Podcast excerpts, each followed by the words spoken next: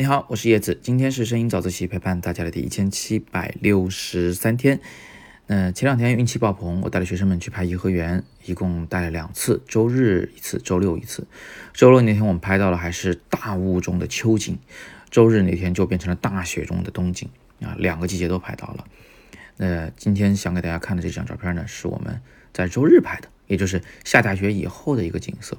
哎，这不都是秋叶吗？怎么是冬景呢？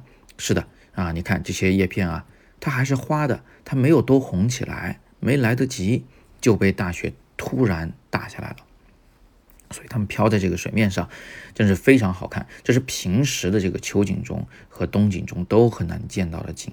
这种画面好拍吗？不好拍。我当时带学生们在那儿练了好久，我估计也有个二十分钟半小时吧，就拍这些叶片。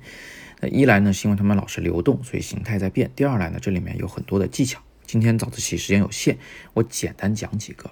那第一呢，是你不能因为这个场景好看就把整个场景都拍下来。我是说，你不能把远处的桥、对面的这个小土坡、什么绿植、游客、近处的地面和地面上的雪都拍进去，因为那就是个游客照。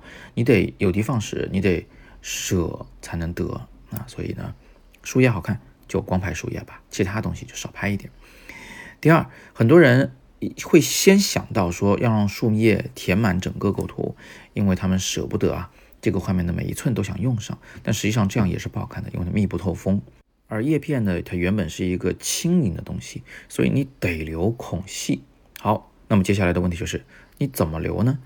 那么接下来这张照片呢，就是一个反面案例。这张照片里面有三个孔，看上去跟个妖魔鬼怪似的。反正呢，整个。构图呢都不是很整体，有点散，所以你留了这个孔啊，它最好是一个整体。比如说后面这张照片，哎，呃，这个残荷在左边挡一下，水流流过它的时候，那个树叶就跑到两边去了。在整个残荷的荷叶的右边有一个弯弯曲曲的黑色的水道出来啊，这个呢就是比较整体的留白。那么，呃，还有一种方法呢，就是，呃，就是让画面有疏密关系啊，比如说。接下来这张照片呢是右侧很密，而左侧呢就逐渐变稀疏了。观众一眼就能看出来这个趋势，所以他会觉得会很自然、很舒服。那当时我也是把学生们带到了这一大片落叶的边缘部分去拍摄，目的就是要去找这个疏和密的变化。那么呃，接下来还给大家展示一张，这是更好的一个做法，就是你在那个留白的孔隙中啊，要找到一个主体。就是说，它最好有几片很漂亮的单独的树叶飘在那里，因为左下角全是人民群众，右上角那个特立独行的呢，它就会变得比较，呃，就是引人注意，比较特别。它在留白的过程中啊，又给了一个视觉的落脚点。那么最后，在这张照片里面啊，其实还隐藏着一个细节，不知道大家注意到没有？就我们用水面留白，那水面呢是可能是蓝色，可能是黑色的。那蓝色是因为。它反射的天空光，而黑色是因为它反射的是对面的那个大树的倒影。而最后这张照片呢，它嗯就是水面被一分为二啊，画了一条对角线，左下角这一侧的大三角是蓝色的深蓝色天空，而右上角的那一大片是黑色的天空。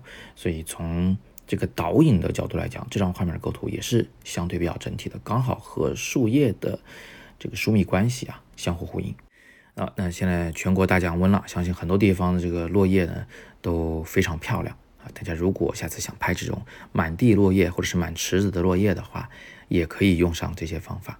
顺便一提，这两天拍的照片呢，我也发在了抖音上面。我在里边讲了更多的冬景和秋景的拍摄技巧，大家可以关注叶子玩摄影，用短视频的方式来学摄影的也是蛮轻松蛮有趣的。